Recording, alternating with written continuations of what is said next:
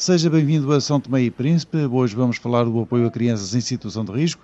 Este fim de semana foi inaugurada a Casa dos Pequeninos, uma iniciativa do Bispo de São Tomé e Príncipe, Dom Manuel António, que este ano cumpriu 12 anos de missão sacerdotal.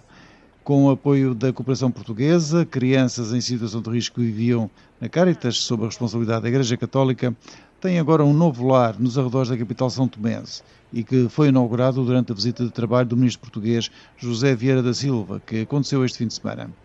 Uma obra que Dom Manuel António sente orgulho. As novas instalações incluem diversos equipamentos, como serviços de administração, lavandaria, cozinha, refeitório, dormitório, biblioteca e salas de recreio.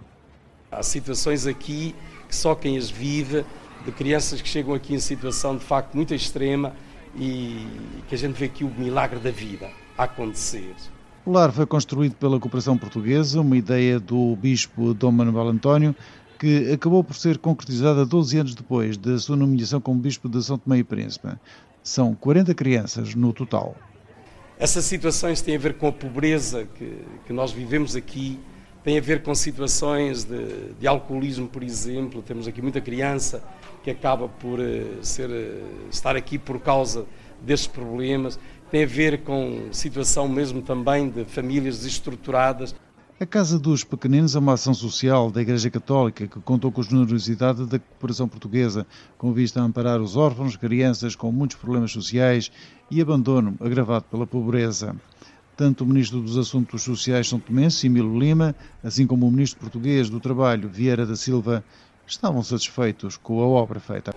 Não é um trabalho fácil. É, nas áreas sociais, talvez o mais difícil de todos.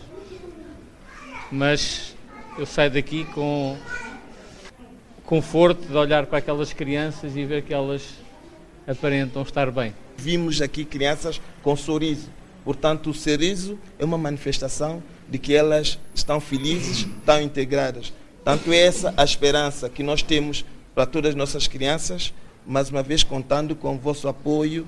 Crianças em situação de risco, um problema social que preocupa a sociedade são tomense e que agora conta com mais um porto de abrigo. E com este porto de abrigo é tudo de São Tomé. Despeço-me. Até para a semana.